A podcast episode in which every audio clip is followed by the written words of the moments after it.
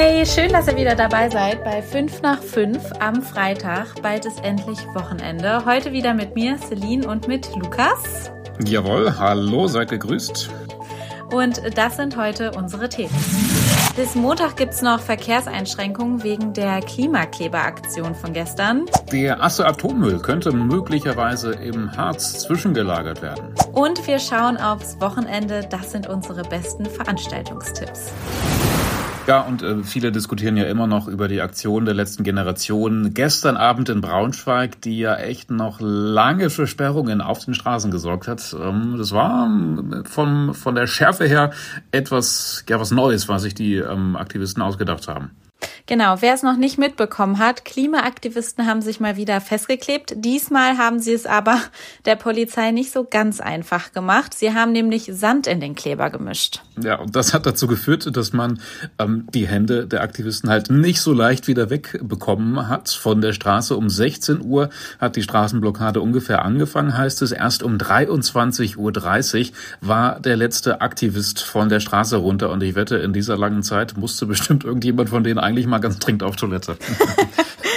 Ja, selber schuld, würde ich sagen. Wir haben auf den Insta- und TikTok-Channels der Braunschweiger Zeitung mal ein Video gepostet, wo man ganz gut sieht, wie die Klimaaktivisten von der Straße gelöst werden mussten. Die Polizei hat nämlich mit Trennschleifern äh, versucht, die äh, Klimakleber da äh, wegzubekommen. Da musste also wirklich ein Teil der Straße unter den Händen weggeschnitten werden. Also die Straße musste tatsächlich beschädigt und aufgerissen werden. Mhm. Ja, auch in anderen Städten hat es das schon gegeben, dass die Klimaaktivisten dieses spezielle Sand-Kleber-Gemisch ähm, genommen haben und teilweise waren dann sogar auch in anderen Städten Presslufthammer nötig. Jetzt auf dem Video aus Braunschweig sieht man dann auch, dass die Aktivisten sich zum einen so eine Schutzbrille ähm, aufgesetzt bekommen haben von den Polizisten und auch ähm, Ohrschützer, weil es wohl recht laut war mit den Werkzeugen. Ähm, naja, und was die Straße angeht, die muss jetzt halt erstmal repariert werden. Es sind immer noch einzelne Spuren am Heinrich-Büssing-Ring und an der Wolfenbüttler Straße gesperrt oder gesperrt gewesen. Jetzt heißt es, noch bis Montag kann es Einschränkungen geben. Welche genau das sind, lest ihr im Link in der Folgenbeschreibung. Da haben wir euch das alles nochmal aufgeschrieben. Genau, und da könnt ihr auch nochmal nachlesen, mit welchen Strafen die Aktivisten jetzt rechnen müssen. Ja, und es gibt eine neue Idee, wo der Atommüll aus der Asse im Kreis Wolfenbüttel zwischengelagert werden. Und die klingt wirklich spannend. Ähm, die ist vielleicht völlig verrückt, vielleicht aber auch genial. Es gibt im Harz nämlich ein paar Bunker. Das sind riesige Atombunker ähm, aus alten Tagen. In Blankenburg und in Halberstadt sind die im Berg tief drin. Und ja, die wurden jetzt als mögliches Atommüll-Zwischenlager ins Rennen gebracht. Ja, diese Ideen kommen vom Umweltbeauftragten der Samtgemeinde Elm-Asse, Peter Wüppich heißt er. Ich hoffe, ich habe den Namen richtig ausgesprochen. Und äh, diese Vorschläge hat er auch schon an die Politik geleitet. Die will das jetzt prüfen. Bislang gab es aber noch keine Reaktion darauf. Und jetzt hat er einfach mal mit unserer Zeitung darüber gesprochen. Ja, also eigentlich ist ja der Plan, wisst ihr wahrscheinlich, den Atommüll aus dem Assebergwerk rauszuholen und ihn dann über Tage nebenan in dem Zwischenlager unterzubringen. Ähm, was viele daran eben aber am meisten stört, ist halt die Dauer, weil so ein Atommüllzwischenlager steht ja nicht nur für zwei Wochen oder zehn Tage oder so, sondern es sind eher 60 Jahre oder so ungefähr in diesem Rahmen.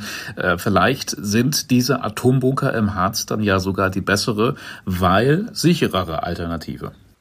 Genau, und auf den ersten Blick sind die vielleicht sogar wirklich gut geeignet. Die Bunker sind nämlich noch intakt, werden sogar noch als Apotheke für die Bundeswehr genutzt. Und genau, so wie du sagst, sind natürlich sicher. Ja, aber klar, ein paar Argumente sprechen dann auch gegen diese Bunker im Harz. Ähm, der in Halberstadt zum Beispiel steht unter Denkmalschutz und die BGE, das ist die Bundesgesellschaft für Endlagerung, die für die Suche zuständig ist, sagt, es fehlt da eben vor allem an Sicherheitsstandards. Unseren ausführlichen Bericht dazu verlinken wir euch. Wenn man mit dem Fahrrad durch die Gegend fährt, dann machen wir ja alle, also das würde ich mal stark annehmen und dafür eine Wette eingehen, dann machen wir ja alle fast ab und an was Illegales. Wir fahren auf der falschen Seite. Genau, also irgendwie zum Beispiel links auf dem Radweg. Ja, oder? Das, das macht doch eigentlich jeder. Ne? Man denkt doch, das ist okay. Äh, manchmal ist es halt auch dann umständlich, auf die andere Straßenseite zu fahren und so. Trotzdem ist man dann ja im Grunde eigentlich ein Geisterfahrer und es ist äh, von der Straßenverkehrsordnung und so her verboten, auf der falschen Radwegseite zu fahren. Das hat auch Gründe. Viele Unfälle mit Radfahrern passieren eben auch, weil Radfahrer auf der falschen Seite fahren und wenn dann irgendwie ein Auto vom Supermarktparkplatz auf die Straße will, dann schaut er halt ähm, eher weniger, was von rechts kommt sozusagen. Und wenn dann mal ein Unfall passiert, hat man als Radfahrer tatsächlich oft auch gleich die volle Schuld. Das ist ziemlich kacke dann, wenn es blöd läuft.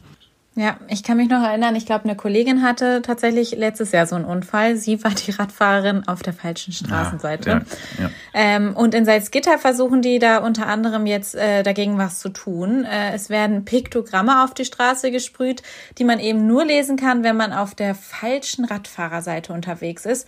Und da sieht man dann den fetten Daumen nach unten und Achtung, falsche Seite. Ja, ich finde, das ist im Grunde wirklich genommen, im Grunde genommen wirklich eine super Aktion, weil wenn ich das als Radfahrer ständig lesen würde, dass ich was falsch mache, ähm, ich glaube, dann würde ich schon ähm, ja, das auf mich nehmen, mal mich auf die andere Seite mit dem Rad zu begeben. Und am Ende soll das Ganze eben auch ja, die Sicherheit für Radfahrer erhöhen. Und deswegen ist das eine super Sache. Am Anfang dachte ich eher das Gegenteil, so nach dem Motto, ja, ähm, wir leben eh in, in, einer, in einer Welt, die, die oft mehr fürs Auto gemacht ist und wir Radfahrer ja, passen da irgendwie nicht so richtig rein und von daher ist es dann manchmal auch okay, auf der falschen Seite zu fahren. Aber ja, das hat mich jetzt überzeugt. Ich glaube, diese Piktogramme sind, also das ist, das erinnert mich an die äh, Smileys, wenn man mit dem Auto fährt und dann quasi so einen traurigen Smiley bekommt, wenn mhm. man zu schnell fährt. Und tatsächlich, seitdem es diese Smileys gibt, versuche ich immer einen fröhlichen Smiley zu bekommen. Also äh, genau, mal gucken, ja. wie das mit den Piktogrammen funktioniert. Ja, das ist so ganz einfach ein ganz einfaches Mittel zur Verhaltenssteuerung, ne? ohne irgendwie große Konsequenzen lassen, aber motiviert dann einen doch. Finde ich ja, super. genau.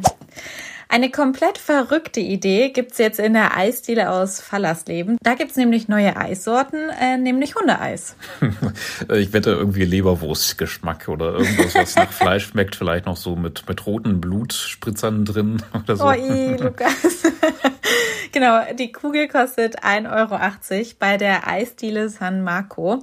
Und äh, das ist vor allem zuckerfrei, weil Hunde keinen Zucker vertragen. Und ja, der Geschmack ist tatsächlich vor allem Leberwurst, mm, die, lecker, irgendwie, die irgendwie mit Honig püriert wird und das äh, war es dann auch fast schon. Ja, würde ich gerne mal wissen, ob es dann auch für den Menschen zugelassen und verkauft ist. Ich äh, vermute aber eher nicht. Leberwurst mit Honig püriert. Kannst ja mal eine Radtour dorthin machen und bitte auf der richtigen Seite fahren. Bisher soll es zumindest super ankommen. Äh, sogar aus Celle und Gifhorn gibt es wohl schon Stammkunden. Und am Tag werden zwei bis drei Liter Hundeeis produziert. Ja, was es damit auf sich hat, was sich der Betreiber dabei gedacht hat, verlinken wir euch auch in den Show Notes. Genau, und jetzt kommen wir zum allerschönsten Teil dieser Folge. Was ist denn so am Wochenende los? Es ist eigentlich mal wieder komplett übertrieben. Es ist einfach cool und toll und schön, was im, im August ähm, so alles in der Region los ist. Eins der größten Events ist natürlich das Schlossspektakel am Schloss Richmond in Braunschweig. Das geht heute los, geht übers ganze Wochenende. Da gibt's natürlich ähm, viel Kleinkunst, kann man schön rüberschlendern. Feuerwerk ist auch da. Das ist eigentlich jedes Jahr wieder einen Besuch wert, würde ich sagen. Ja, und dann ist auch noch Christopher Street Day mit CSD-Parade in Braunschweig. Beim Autostadtsommer in Wolfsburg geht so langsam auf die Zielgerade, ähm, aber auch da finden noch ein paar Konzerte statt. Unter anderem tritt Bibi Blocksberg auf das hat mich so ein bisschen aufhorchen lassen. Das ist ähm, die Sängerin und Songwriterin Lina. Die tritt 16 Uhr am Sonntag auf der Porsche-Bühne auf. Ähm, ja, die hat, macht halt Musik, ist aber gleichzeitig auch Schauspielerin und ja, man kennt sie vor allem aus ihrer Rolle in Bibi und Tina als junge Hexe Bibi Blocksberg. In Peine ist auch noch Weinfest, das äh, dürfen wir nicht vergessen. Und wir wurden noch gebeten, ein Event im Harz ans Herz zu legen. Und das machen wir natürlich auch in Braunlage. Da findet abends nämlich der ähm, sogenannte Sommernachtstraum statt. Ihr müsst noch mal schauen, ob Samstag oder Sonntag ist. Das habe ich hier gerade nicht stehen.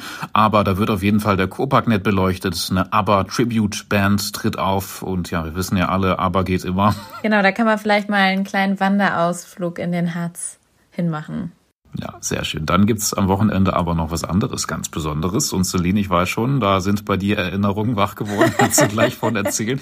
Ähm, vielleicht nämlich einfach mal Samstagabend in den Garten legen oder auf den Balkon und in den Himmel schauen, denn da werden vielleicht besonders viele Sternschnuppen zu sehen sein. Ein Meteorstrom, also ein Sternhagel, fliegt nämlich über uns hinweg. Und ja, wir packen in die Shownotes ein paar Tipps, wo ihr diesen Sternhagel am besten beobachten könnt. Wir haben dazu mit den Sternfreunden Braunschweig-Hondelage gesprochen. Die sagen auf jeden Fall, ähm, lieber ohne Fernglas in den Himmel gucken, weil dieser Sternhagel wohl ziemlich schnell ist und das sieht man dann mit bloßem Auge ein bisschen besser. Ja, und aus eigener Erfahrung weiß ich, solche Nächte bieten sich auch für den allerersten Kuss mm. an. ja, weitere Details kannst du dann vielleicht irgendwann anders noch Spare ich mir hier. In, nein, nein, nein, das wollte ich gar nicht sagen. In einer Sonderfolge, eine Sonderfolge machen wir dazu. Romantische, romantische ähm, ähm, Datespots. eigentlich. Ja, mal gucken, mal gucken. Nee, aber das war's auch schon wieder mit äh, 5 nach 5 heute. Oder Lukas, hast du noch irgendwas äh, auf dem Herzen? Nee, wir sind eindeutig reif fürs Wochenende, freuen uns und sagen Tschüss bis nächsten Montag. Dann sind wir nämlich wieder da und freuen uns, wenn ihr es auch seid. Genau. Schönen Feierabend. Bis dann. Tschüssi.